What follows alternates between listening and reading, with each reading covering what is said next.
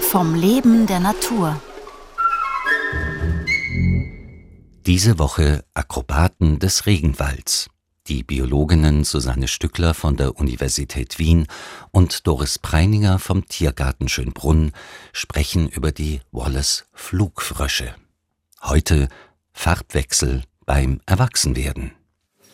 Also hier im Container ist es sehr warm, 25, 26 Grad und es ist auch sehr feucht, die Luftfeuchtigkeit ist sehr hoch.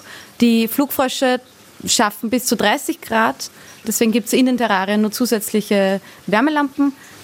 Und in diesem Container, der hier ist, gibt es eben ganz viele Terrarien, wo wir immer wieder Sachen ausprobieren können, Haltungsbedingungen ändern können und hier wirklich mit den Tieren arbeiten können. Und hier befinden sich auch die Wollesflugfrösche.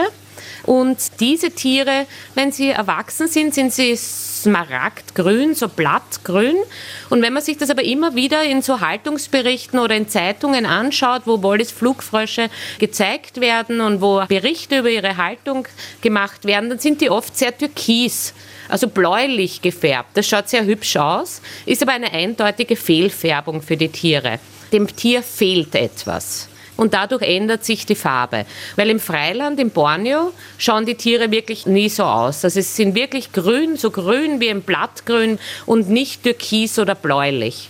Die jungen Wallace-Flugfrösche bekommen als Futter am Boden des Terrariums Drosophila, also kleine Fruchtfliegen, die man erkennt von der Küche, wenn man das Obst zu lang stehen lässt, und kleine Mikroheimchen. Heimchen sind Heuschrecken und eben weil die ähm, Wallace-Flugforscher, die Kleinen noch so klein sind, können sie nicht die großen Heimchen bekommen, sondern sie bekommen eben so ganz kleine Heimchen, damit sie in ein kleines Maul passen und sie die fangen können. Und die Wallace-Flugforscher, die schnappen die Nahrung auf. Also sie machen es jetzt nicht so mit der Zunge, dass sie die Fliegen fangen, die Jungtiere sind als Jungtier noch rot gefärbt, entwickeln aber innerhalb von einem Jahr diese erwachsenen grüne Färbung, dieses Blattgrün. Und äh, wenn wir den Tieren jetzt unterschiedliche Nahrungsressourcen anbieten, und in dem Fall geht es um Farbpigmente, also um Carotinoide, die in der Haut eingelagert werden, die nicht selbstständig produziert werden können, die müssen sie über die Nahrung aufnehmen. Ganz viel wird bei den Fröschen für die Färbung verwendet.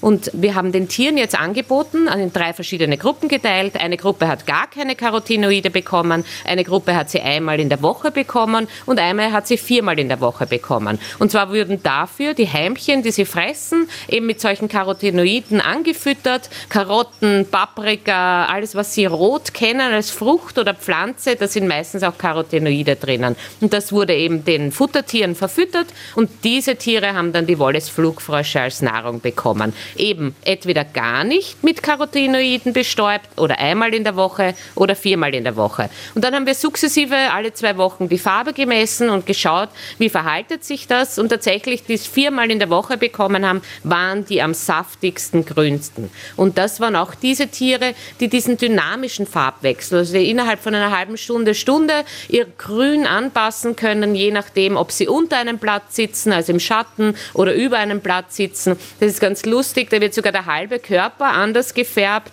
Wenn die Hälfte des Körpers im Licht sitzt und die andere im Schatten, ist eine Hälfte dunkelgrün und die andere hellgrün. Und das können nur die Tiere, die auch wirklich genug Carotinoide erhalten. In der Nacht, genau, ist finster und sie haben eben sehr große, also die erwachsenen Tiere haben dann die großen Augen, damit sie in der Nacht da besser sehen und ein äh, Futter finden. Die kleinen Tiere haben noch nicht so große Augen, aber haben sicher auch schon genug visuelle Fähigkeiten, um ihr Futter zu fangen. Die Tiere fressen tatsächlich wirklich rote Farbpigmente und dadurch wird die Farbschicht die es gibt im Körper, die circa gelb, orange und auch rotes Licht reflektiert, bestärkt. Nur darunter liegt eine Schicht, die reflektiert blau. Und genau dieses Gelb und Blau ergibt dann die grüne Farbe, die wir erkennen können fehlt jetzt diese gelb-rote Schicht, wird natürlich vermehrt blau reflektiert. Und so schaut das Tier dann türkiser oder blauer aus.